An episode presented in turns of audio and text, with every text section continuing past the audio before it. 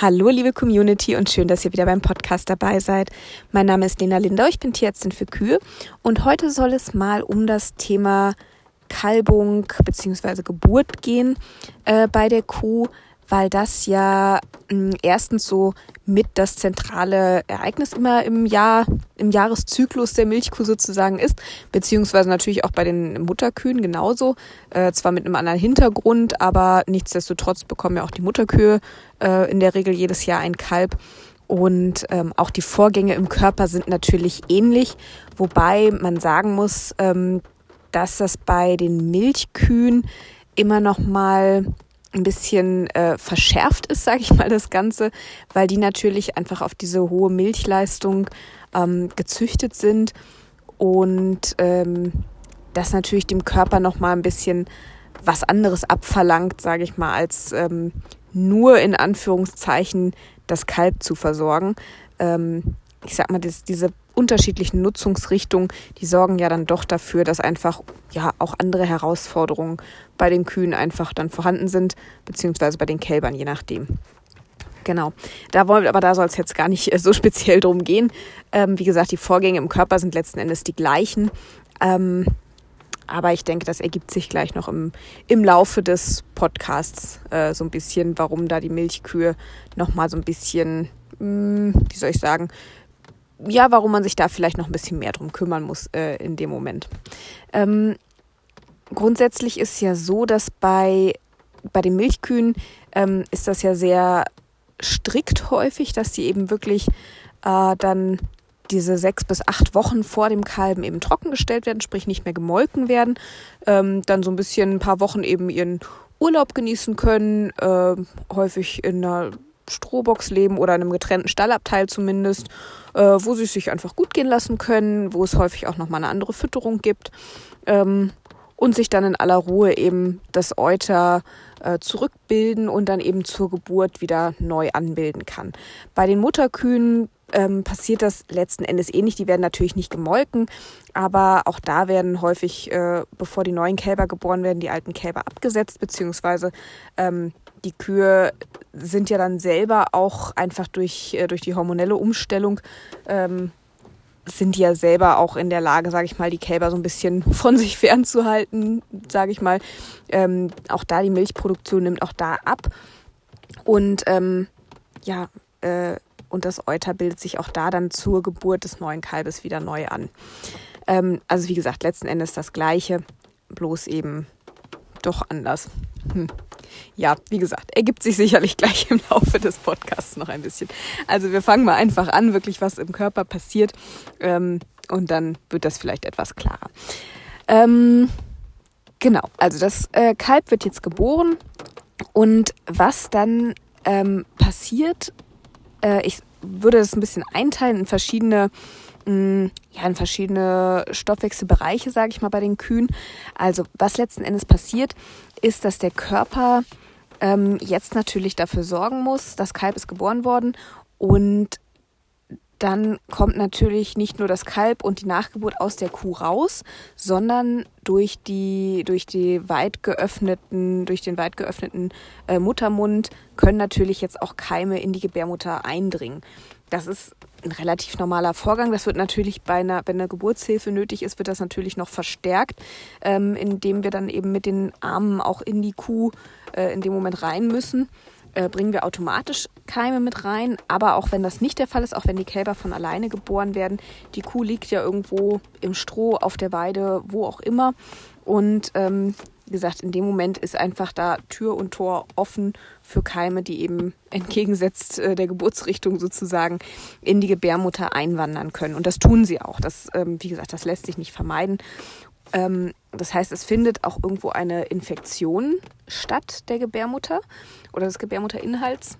Ähm, eine Infektion bedeutet ja erstmal letzten Endes einfach, dass irgendwelche Erreger äh, in den Körper eindringen. Ähm, das muss nicht automatisch zu Krankheiten führen, führt ja auch nicht immer zur, Erkrankheit, äh, zur Erkrankung, aber nichtsdestotrotz sind sie da. Die Infektion hat stattgefunden.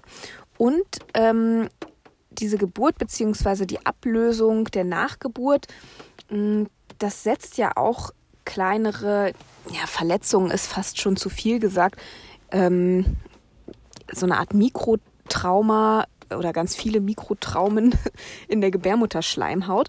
Ich hatte ja schon mal ähm, eine Folge gemacht über Nachgeburtsverhalten. Da hatte ich ja mal erklärt, wie sich diese, die Nachgeburt dann von der äh, Gebärmutter wieder löst. Ähm, und diese Zotten, wenn die eben aus der, aus der Gebärmutterschleimhaut sich rausziehen, ähm, das gibt wie so eine Art kleine Verletzung immer an der Stelle. Ne? An dieser Stelle ist die Schleimhaut noch sehr durchlässig.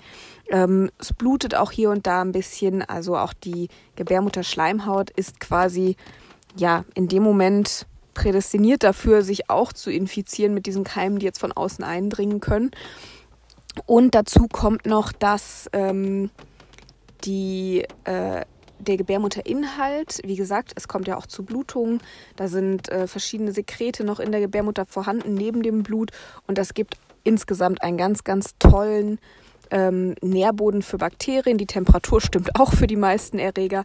Also die können sich da fröhlich vor sich hin vermehren und im schlimmsten Falle eben dann wirklich auch zu einer klinischen Gebärmutterentzündung führen. Wie gesagt, das tun sie ja zum Glück nicht regelmäßig, aber es kann passieren. Sie sind auf jeden Fall erstmal da.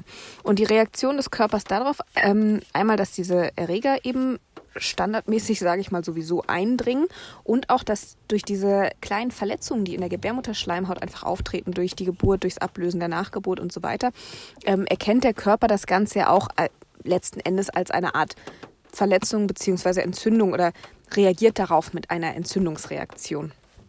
Und das hat eben äh, zur Folge, dass während der Geburt, kurz nach der Geburt, eben vermehrt Abwehrzellen in die Gebärmutterschleimhaut einwandern.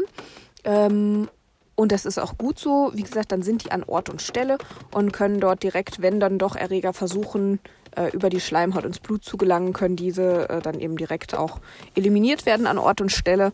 Ähm, und das Ganze hat natürlich auch äh, den Sinn und Zweck, dass auch die Gebärmutterschleimhaut dann, ich sag mal in Anführungszeichen, auch wieder verheilen kann äh, und sich dann in Ruhe zurückbilden kann. Also es wandern viele Abwehrzellen in die Gebärmutterschleimhaut ein.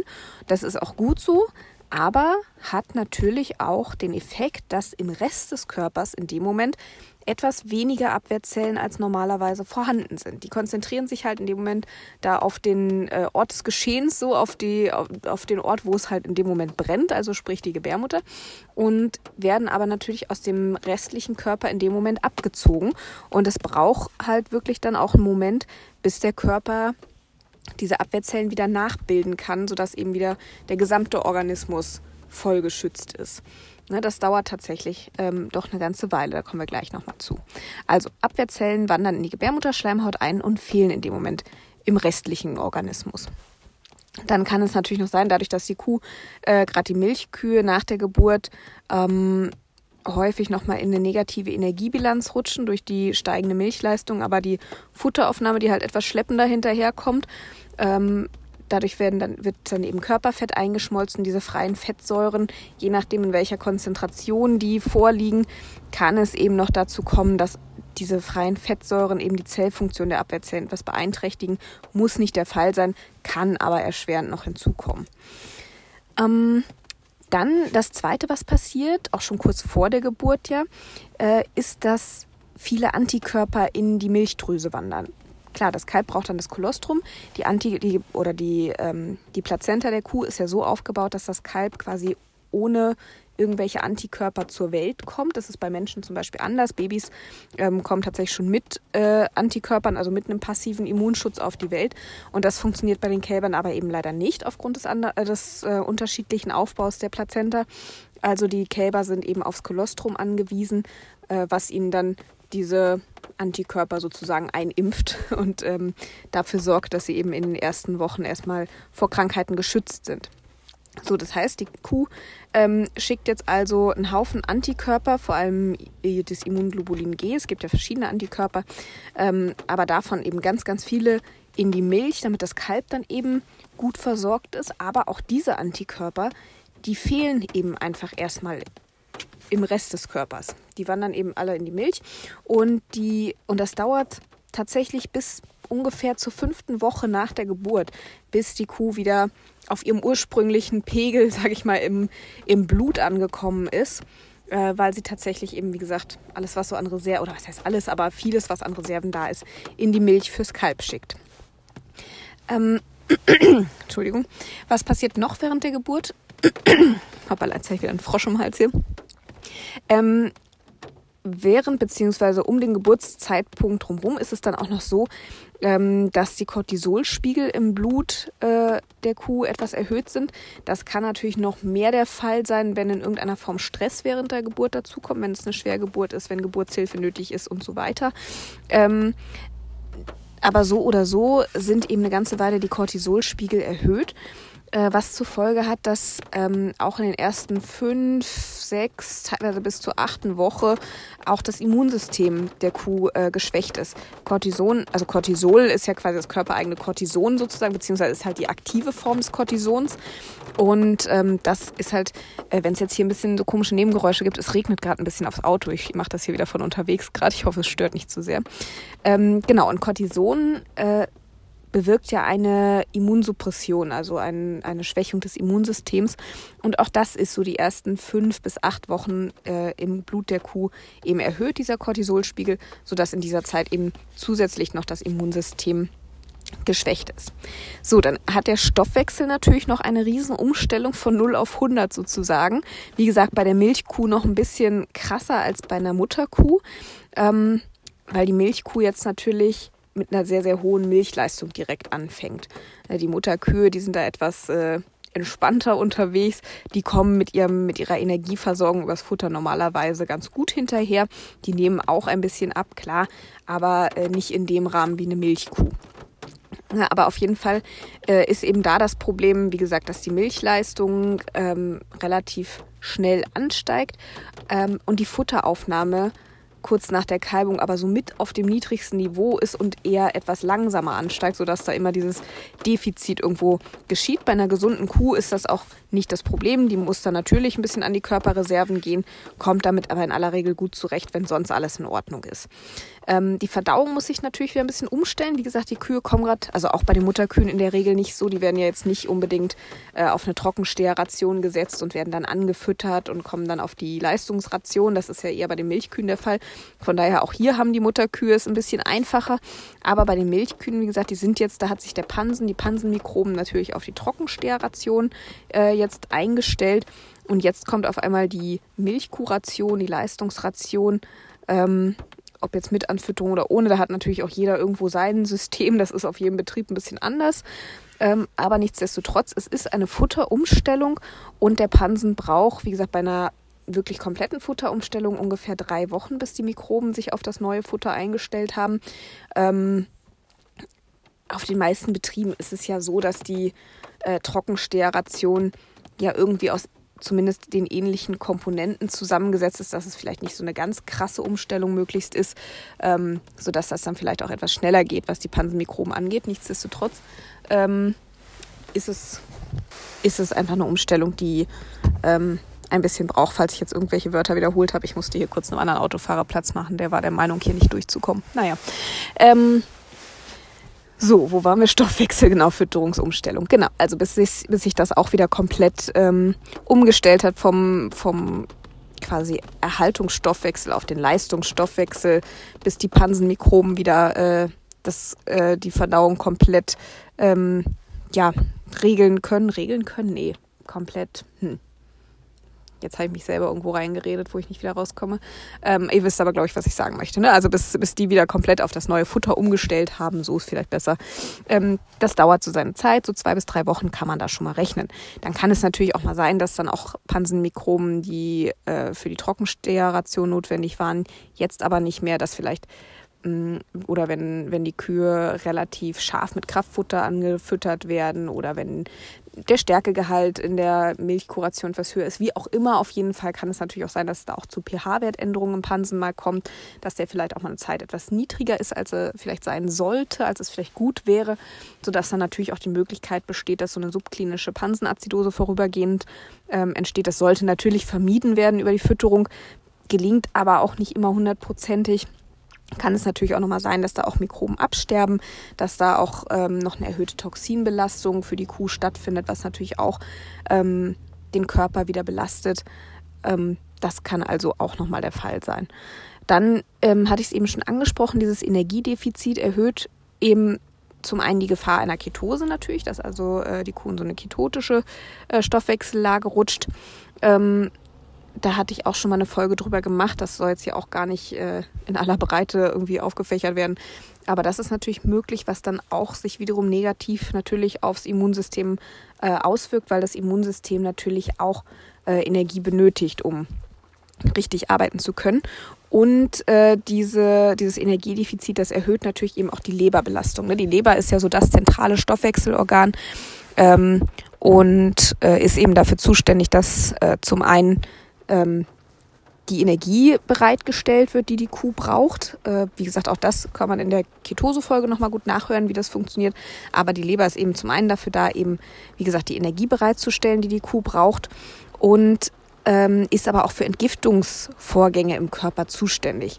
Und zum Beispiel durch die Futterumstellung oder wenn, wie ich eben schon gesagt habe, falls tatsächlich Pansenmikroben absterben, Giftstoffe freigesetzt werden, ähm, wenn vielleicht doch irgendwie äh, Erreger durch die Gebärmutterschleimhaut eindringen und im Körper dann zwar eliminiert werden, aber auch diese eliminierten Bakterien, die müssen ja irgendwo wieder abgebaut werden. Auch die können Giftstoffe freisetzen und so weiter.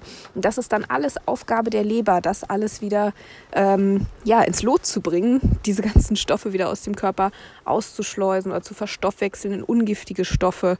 Ähm, und das ist eine Riesenleistung, die die Leber in dieser Zeit bringt. Das kann man sich kaum vorstellen ähm, soll dann noch für den Körper eben, wie gesagt, Energie bereitstellen, bestimmte Eiweiße, Aminosäuren bereitstellen und so weiter. Also die Leber ist echt ein kleines Wunderwerk im Körper, finde ich.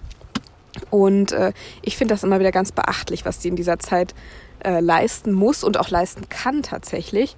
Ähm, durchaus auch mal ihre Schäden davon trägt, aber dann doch wieder in der Lage ist, sich ähm, ganz gut zu regenerieren, wenn es nicht zu schlimm war. Also das finde ich schon immer ganz, ähm, ganz faszinierend. Und wo wir gerade bei der, bei der Leber sind, ähm, was eben auch passiert durch die hohe Milchleistung, beziehungsweise durch ähm, jetzt ja wieder diese Umstellung von einer reinen ähm, von einem reinen Erhaltungsstoffwechsel auf einen Leistungsstoffwechsel. Auch wieder sowohl Milchkuh als auch Mutterkuh, wenn auch, äh, wie bei allen anderen Sachen, die wir ansprechen, bei der Milchkuh eben etwas, oder was heißt etwas, aber schon ein bisschen, ähm, ja, bisschen mehr einfach äh, ist, dass eben ähm, die Kühe, wenn ihr mal beobachtet, Kühe haben jetzt zum Beispiel im Vergleich zum, zum Pferd oder ähnliches eine relativ hohe Atem- und Herzfrequenz auch in Ruhe. Das liegt zum einen an dem geringeren Lungenvolumen, also von daher ist das in einem gewissen Maße auch normal. Aber auch Milchkühe haben häufig eine höhere Herz- und Atemfrequenz als Mutterkühe, weil die einfach, ähm, weil eben einfach für einen Liter Milch äh, 40 Liter Blut durchs Euter fließen müssen, um da eben die entsprechenden Inhaltsstoffe ähm, hinzubringen, aber eben auch um Stoffwechselprodukte wieder aus dem Euter abzutransportieren, zur Leber größtenteils, wo sie dann wieder äh, verstoffwechselt werden.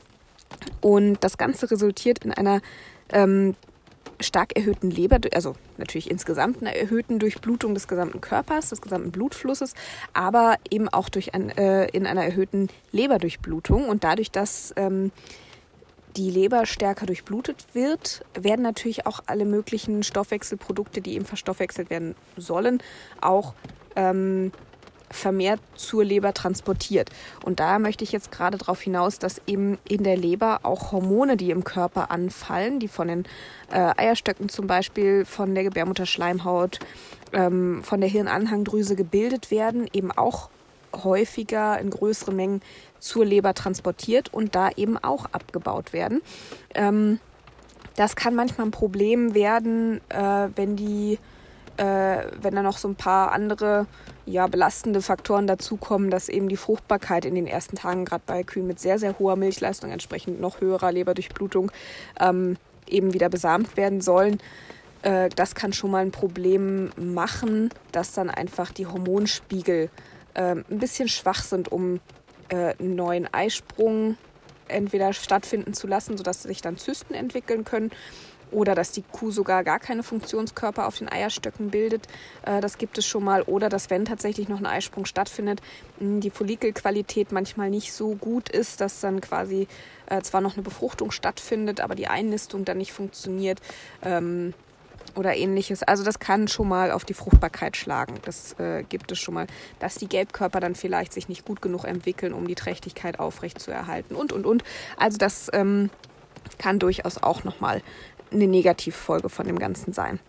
Ähm, die Follikelbildung selber, ich sagte eben schon, ähm, einmal wird das natürlich durch die Hormone beeinflusst, die dann eventuell ein bisschen wenig vorhanden sein können, äh, wird aber eben auch beeinflusst durch das Vorhandensein von Glucose, durch, also von Glucose wird es positiv beeinflusst, ähm, durch freie Fettsäuren, durch Cortisol, äh, aber eher negativ beeinflusst. Und wie gesagt, dann kommen die Hormone natürlich noch dabei.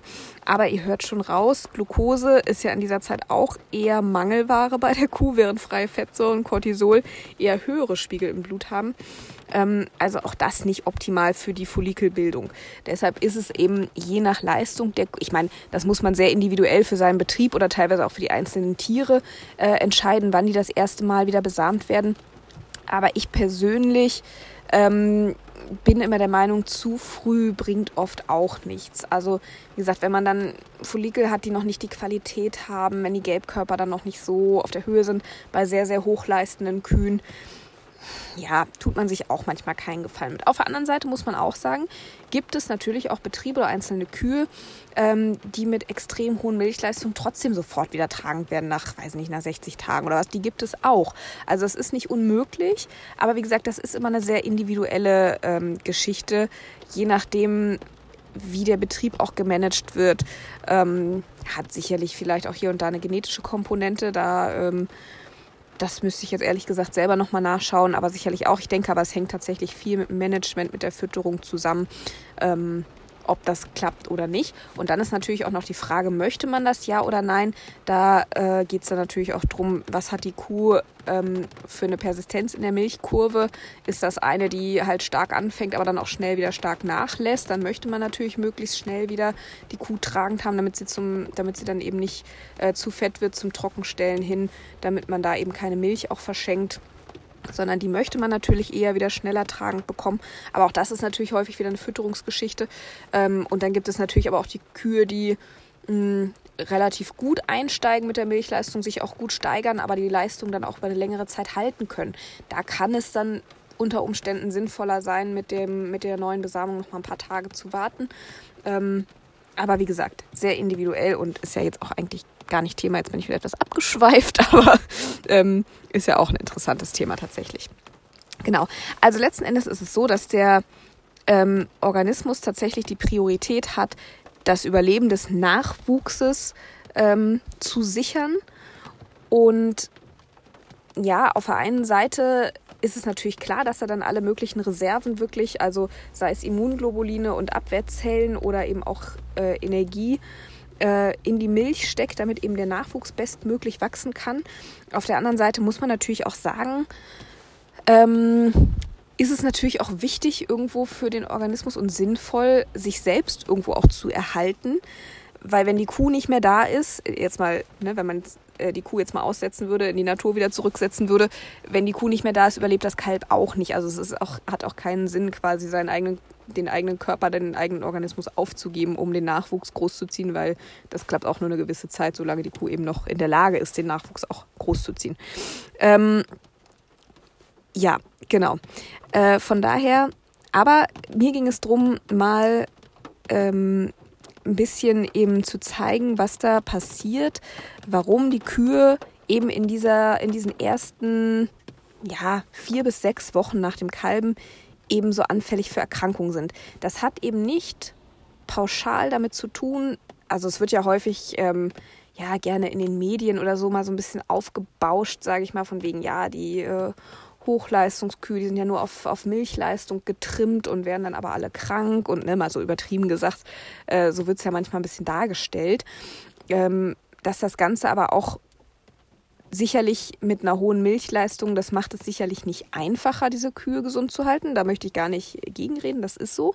Ähm, aber es ist auch nicht so, dass es nur an der hohen Milchleistung liegt, dass diese Kühe in der Zeit äh, einfach anfälliger sind. Klar, die Mutterkühe haben in dieser Zeit seltener Probleme, nichtsdestotrotz, auch die sind vom Immunsystem her in dem Moment eingeschränkt. Auch die schicken ihre Abwehrzellen in die Gebärmutter, auch die schicken ihre Antikörper ins Euter und haben damit das eigene Immunsystem in dem Moment geschwächt. Auch da sind die, ähm, ist die Konzentration von Cortisol und freien Fettsäuren äh, höher als zu anderen Zeiten des Jahres, sage ich mal. Also das Immunsystem ist auch bei diesen Kühen durchaus geschwächt. Aber klar, die sind, ähm, das meinte ich eben mit, dass eine hohe Milchleistung es nicht einfacher macht, die Kühe gesund zu halten. Diese Kühe haben halt eben einfach den Vorteil, ähm, dass sie eben nicht ganz so viel Energie und äh, Aufwand, sage ich mal, in die Milchleistung stecken müssen, dass sie eben vielleicht diese Futterumstellung nicht dabei haben. Das macht es wieder für diese Kühe etwas einfacher, ähm, den eigenen Körper quasi gesund zu halten.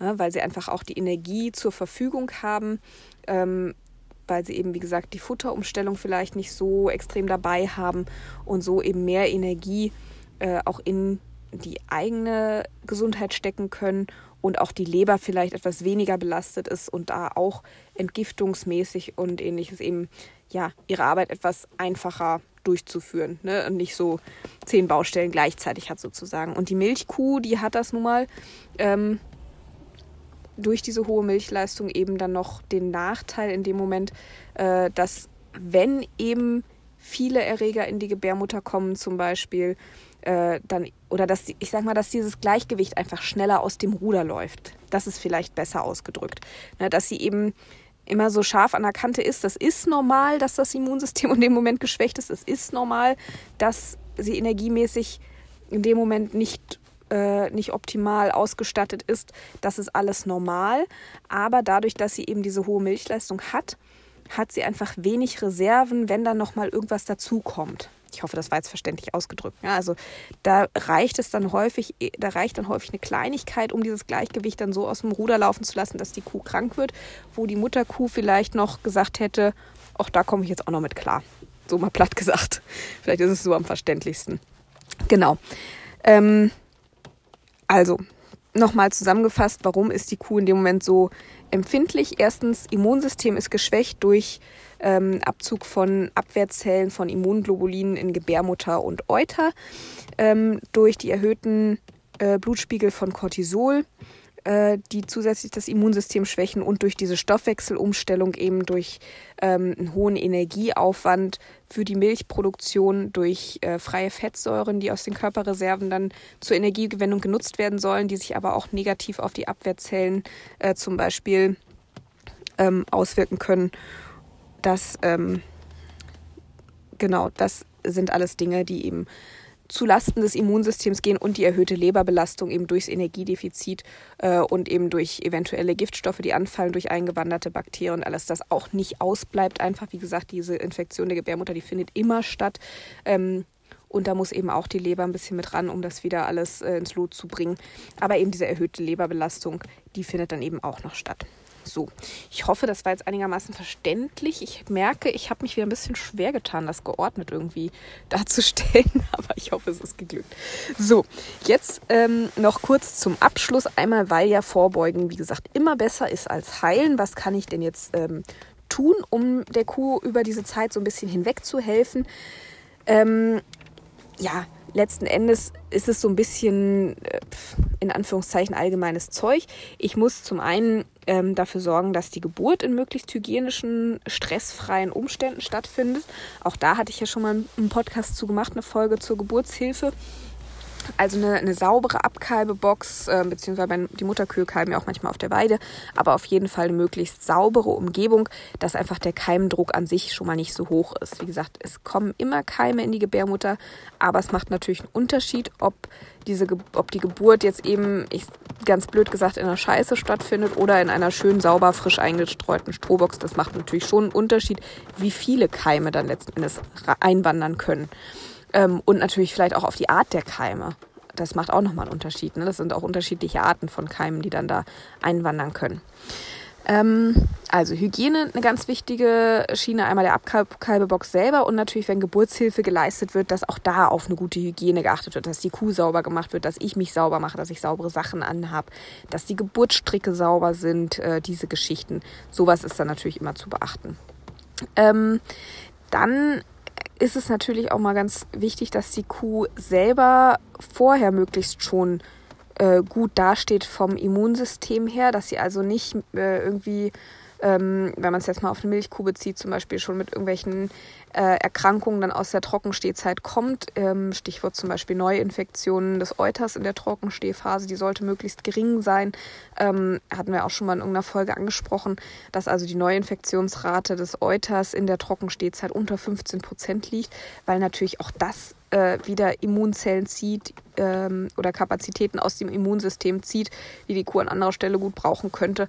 Ähm, also das hat natürlich auch in einer, in einer gewissen Weise mit Hygiene zu tun.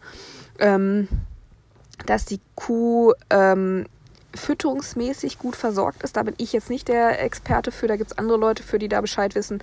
Aber dass äh, eben, wie gesagt, die Fütterung ähm, so gestaltet wird, bedarfsgerecht gestaltet wird, sowohl für die Trockensteher als auch dann natürlich für die äh, frisch laktierenden Kühe.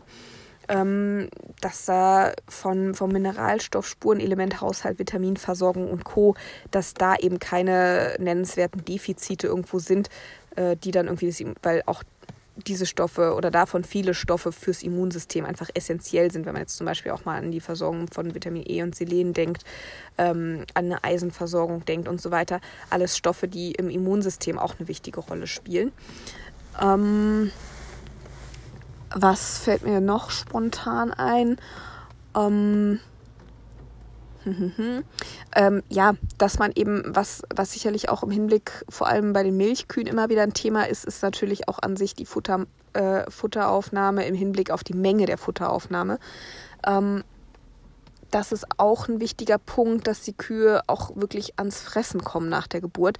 Äh, wie gesagt, da ist physiologischerweise ist das leider die Zeit mit der, mit der niedrigsten Trockenmasseaufnahme. Das ist so, aber dass man trotzdem versucht, diese Trockenmasseaufnahme möglichst rasch zu steigern.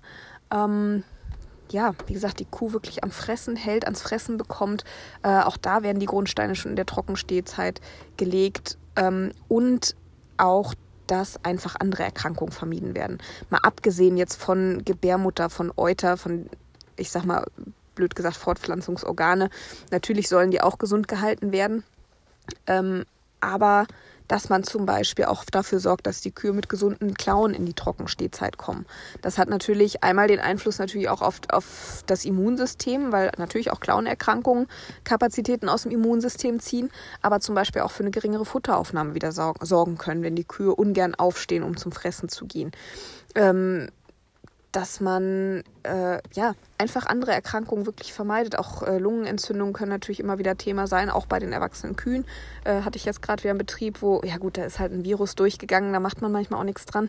Ähm, da wissen wir auch nicht, wo das herkommt, woran es gelegen hat. Aber ähm, es gibt ja auch wirklich oder was heißt häufig, aber immer wieder bei den Kühen auch mal Einzeltiererkrankungen mit Lungenentzündung. Meist nicht so in der Trockenstehzeit, aber auch bei den äh, Frischlaktierenden zum Beispiel. Klar, das Immunsystem ist geschwächt äh, und wenn die dann nochmal irgendwo ähm, einer hohen Keimbelastung ausgesetzt waren, von der, vom Klima her, von der Luft her, Schadgaskonzentration, was auch immer, wenn dann sowas nochmal dazu kommt, kann das zum Beispiel auch wieder reichen, um dann Lungenentzündung hervorzurufen. Also Haltung ähm, ver na, was heißt verbessern? Ich mag auch mal dieses Haltung optimieren. Das ist immer so, ein, so eine Floskel, äh, wo man sich wieder nichts drunter vorstellen kann. Mag ich immer nicht, das zu sagen.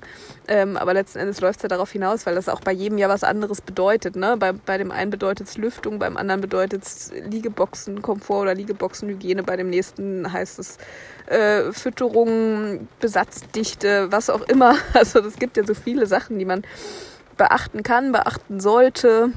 Wasserversorgung und so weiter und so fort.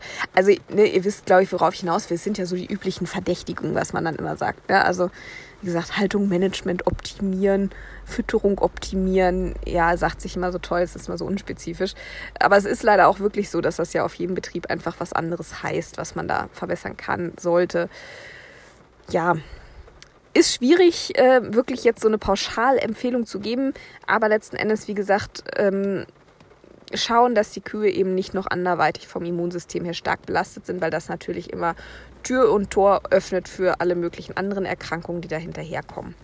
Ähm, und was ich eben machen sollte, einfach dann die Tiere eben in diesem relativ kritischen Zeitpo äh, Zeitraum äh, auch einfach gut im Auge zu haben, gut zu überwachen. Ähm, bei manchen ist es vergleichsweise einfach, sage ich mal, wenn, wenn man jetzt, äh, ich sag mal, technische Hilfsmittel vielleicht noch dabei hat, äh, wenn man zum Beispiel ähm, vom Roboter aus zum Beispiel, zum Beispiel Milchinhaltsstoffe jeden Tag äh, geliefert bekommt für die einzelne Kuh, kann man da immer schon mal schauen, ob da vom Stoffwechsel her alles äh, in Rahmen passt. Sollte man sich natürlich nicht nur drauf verlassen, aber ich sag mal sowas wie ein Fetteiweißquotient, wie eine Zellzahl, die kann natürlich immer schon mal gute Hinweise geben, ob äh, man diese Kuh jetzt nochmal gesondert beobachten muss oder nicht. Ähm, dann äh, gibt es natürlich äh, auch die Aktivitätsmessungen. Ähm, Irgendwie, äh, Redefluss ist bei mir heute nicht so dolle, ne? Irgendwie, ich muss mal so viel nachdenken dabei, was ich jetzt als nächstes sagen will. Und dann äh, komme ich mal so ein Stocken irgendwie. Tut mir leid, ich äh, muss mir vielleicht wirklich mal wieder anfangen, Notizen zu machen dann kommt das vielleicht nicht so doll. Naja, ähm, gut, jetzt müssen wir aber erstmal so weitermachen. Tut mir leid. Ähm, wo war ich? Genau, Aktivitätsmesser ähm, oder Schrittzähler, wie auch immer ihr es nennen wollt, haben natürlich auch äh, einige. Da kann man auch mal viel dran ablesen, wenn die Aktivität auf einmal in dieser Zeit anfängt runterzugehen. Ähm, äh, was natürlich einen Hinweis geben kann, dass mit der Kuh irgendwas ist, dass man sich die vielleicht mal noch mal genauer angucken sollte. Äh, Wiederkauaktivitäten können immer noch guten Aufschluss geben, wenn die eben niedriger sind, als man jetzt erwarten würde oder als man, hm, ja, als vielleicht gut wäre. Ne, solche Geschichten. Ähm, wenn man das natürlich alles nicht zur Verfügung hat, dann muss man selber ran. Also wie gesagt, man sollte sich auch nicht nur auf diese technischen Hilfen verlassen. Die sind, die geben immer gute Hinweise, sind eine gute Ergänzung, aber letzten Endes ersetzt das auch nicht ähm, das eigene Auge oder die eigenen Untersuchungen. Da muss man immer äh, auch dranbleiben, einfach, dass man diese Kühe gut im Blick hat. Ähm, ich kenne tatsächlich hier, wobei das vielleicht auch hier einfach nicht, ja, was heißt nicht, die Strukturen sind auf den Betrieben. Das heißt ja immer so schön, wer will, der kann, ne? Aber ich sag mal, ich kenne jetzt persönlich mh, hm, wenige Betriebe, die einen eigenen Bereich für diese äh, frisch abgekalbten Kühe haben, die ihre Kühe dann wirklich tatsächlich zwei bis drei Wochen in einem eigenen Stallbereich halten. Das ist natürlich toll, wenn man die dann nochmal so im Auge hat. Ähm, manche haben die dann sogar noch auf Stroh in der Zeit. Äh, ich habe allerdings auch schon mal wo war das denn? Irgendwo habe ich auch schon mal den, den, den Ausspruch gehört, Stroh macht dumm. Also das, damit wollte der halt sagen, die Kühe müssen dann auf die Spalten, damit man ihnen auch wirklich ansieht, wenn sie da nicht klarkommen. Ähm, aber gut, das ist jetzt wieder eine Philosophie äh, von jedem Einzelnen. Das muss jeder sehen, wie er damit zurechtkommt. Aber wie gesagt, äh, worauf ich eigentlich hinaus wollte, ist, dass es eben auch Betriebe gibt, die diese mh, hm, Kühe, die gerade neu in die Laktation gestartet sind, im eigenen Bereich tatsächlich äh, im Stall noch haben, wo sie die einfach viel einfacher nochmal im Blick haben. Äh, die meisten, die ich kenne, die haben die Kühe dann einfach in der Herde mitlaufen und äh, müssen sich da ein bisschen darauf verlassen, dass sie es einfach mitbekommen, sage ich mal, wenn mit den Kühen was stimmt und dass sie es vor allem rechtzeitig mitbekommen. Ähm, da können dann eben zum Beispiel Frischmelkerkontrollen, gezielte Frischmelkerkontrollen helfen, ähm, Probleme aufzudecken. Da muss man eben schauen, womit man bei seinen Kühen immer am ehesten zu tun hat. Ne? Also deshalb sage ich gezielte Kontrollen äh, wenn man zum Beispiel jetzt weiß, keine Ahnung, ich habe bei meinen Kühen vor allem Last mit Ketosen, dann nützt es ja nichts, wenn ich bei den Kühen täglich Fieber messe. Es schadet auch nicht und äh, ne, ich gehe dann auch noch mal zu den Kühen hin und habe die Kühe natürlich auch noch mal besser im Blick, wenn ich da jeden Tag einmal Fieber messe. Aber es nützt mir zum Beispiel, aber ich werde damit nicht rausfinden, ob diese Kuh jetzt eine Ketose hat. Deshalb sage ich gezielt, ne, dass man das dann eben auch ähm, nicht ins Blaue rein irgendwelche Kontrollen macht, nur damit man irgendwas kontrolliert hat, sondern dass man das ein bisschen mit Sinn und Verstand macht. Genau. So. Das, ähm, also das hat einfach zum Zweck eben möglichst frühzeitig zu merken, wenn bei diesen Kühen doch irgendwas aus dem Ruder läuft, dass man dann eben so früh gegensteuern kann, dass die Kuh gar nicht erst ähm, ernsthaft krank wird. Ne? Das ist jetzt der Hintergrund des Ganzen. Dafür kann man eben ganz gut diese Frischmelkerkontrollen machen. Genau. So, an dieser Stelle bei dem Thema Ende. Jetzt noch einen kleinen äh, persönlichen Werbeblock an dieser Stelle. Nein, also ich habe euch ja jetzt mal so ein bisschen die Hintergrundinfos geliefert, warum äh, die Kühe eben in dieser Zeit so anfällig sind. Wie gesagt, ähm, bis sich so diese Spiegel an Antikörpern, an Immunglobulinen wieder ähm, in Normalzustand reguliert haben. Das dauert so ungefähr rund fünf bis acht Wochen, je nachdem. Ähm, und das deckt sich ja auch, sage ich mal, mit der Krankheitshäufigkeit der Kühe. Die ist einfach in diesen ersten vier bis sechs Wochen der Laktation tatsächlich mit am höchsten. Das ist einfach so. Kühe können auch mal später noch krank werden in der Laktation, aber das ist so diese kribbelige Zeit. Mm, und ihr habt sicherlich auf Instagram schon mal mitbekommen, ich ähm, mache jetzt einen Online-Kurs zu diesem Thema, auch zu diesem Thema Frischmelkerkontrollen. Ähm, man sollte natürlich nicht sagen, naja, ich kontrolliere jetzt meine Kühe, dann brauche ich ja sonst nichts mehr machen. Nein, man soll natürlich immer auf Ursachenforschung gehen. Das finde ich ganz, ganz wichtig, das Problem auch an der Wurzel zu packen, weil diese Kontrollen natürlich darauf abzielen, ähm, wenn eine Kuh doch mal anfängt, quasi Probleme zu kriegen, dass man sie dann früh genug abfangen kann. Besser ist natürlich, man hat so wenig Kühe wie möglich, die überhaupt quasi so eine Kontrolle nötig hätten, sage ich mal, indem man eben alles andere versucht, so gut wie möglich zu machen, um es den Kühen auch so einfach wie möglich zu machen, die so gesund wie möglich zu halten. Also ähm, nur weil man Frischmelkerkontrollen macht, heißt das nicht, dass man nicht weiter auch an Ursachen immer wieder forschen sollte und die versuchen sollte abzustellen. Nichtsdestotrotz ähm, gibt es auch bei bester Haltung, bei bestem Management immer mal Kühe, die Probleme bekommen. Das ist zu einem gewissen Teil normal. Ich meine, auch wir, wenn wir uns, äh, weiß nicht, einmal die Woche in die Sauna gehen, jeden zweiten Tag joggen gehen und äh, quasi uns nur von Gemüse mit ähm, moderaten Mengen an Fisch und Fleisch ernähren, also optimale Ernährung und, und, und, das bewahrt uns auch nicht davor, ab und zu vielleicht mal eine Erkältung zu kriegen. Ne? Auch so gut man es auch machen kann, es lässt sich einfach nicht jede Krankheit vermeiden. Das ist bei den Kühen halt auch so. Von daher, genau, kann man aber eben über diese Frischmelkerkontrollen versuchen, das ähm, früh aufzuspüren und dann eben auch früh gegenzusteuern, dass die Kühe eben nicht ernsthaft krank werden. Und dazu habe ich einen Online-Kurs gemacht, der startet am 25. Januar. Ähm, ich werde dazu nochmal auf Instagram auch ein bisschen Infos geben, für wen das was sein kann ähm, oder für wen auch nicht. Und da geht es mir einfach darum, mal so eine Art ähm, ja, eine kleine Anleitung zu geben, welche Kontrollen wann Sinn machen, wie die durchzuführen sind und was eben an Maßnahmen sinnvoll sind, um dann eben gegenzusteuern, wenn irgendwelche Messwerte nicht so sind, wie sie sein sollten. Also wenn ihr euch dafür interessiert, schaut gerne mal bei theo.farm vorbei, also teo.farm, wie die Farm halt. Theo.farm könnt ihr mal vorbeischauen. Da könnt ihr, könnt ihr euch auch ganz unverbindlich in eine Warteliste eintragen. Da kriegt ihr einfach nur die Infos, wann der Verkaufsstart ist, wann der Kurs startet. Ähm, da habt ihr noch nichts mit, äh, noch keinen Vertrag mit unterschrieben, aber könnt ihr euch gerne mal anschauen, wen das äh, interessiert. Gut. Und dann würde ich sagen, bedanke ich mich erstmal bei euch fürs Zuhören. Wie gesagt, tut mir leid, dass es so ein bisschen wirrstreckenweise mal erschien oder so ein bisschen, mh, mm, ja, unüberlegt. Ich, wie gesagt, ich muss mir vielleicht mal wieder ein paar mehr Notizen vorher machen, aber das war jetzt wieder so ein spontan Podcast auf der Tour hier. Genau. Aber ich hoffe, ich konnte euch ein bisschen was mitgeben und ihr habt ein bisschen Verständnis dafür bekommen, was bei den Kühen so rund um die Geburt passiert. In diesem Sinne, ähm, wie gesagt, danke fürs Zuhören und äh, ich wünsche euch eine wunderschöne Woche mit ganz vielen gesunden Kühen, mit problemlosen Geburten und problemlosen ersten sechs bis acht Wochen nach der Geburt dass die Kühe da gut durchkommen, wenig Stoffwechselerkrankungen, wenig andere Erkrankungen haben. Und wenn ihr mögt, dann hören wir uns nächste Woche wieder. Bis dahin, macht's gut.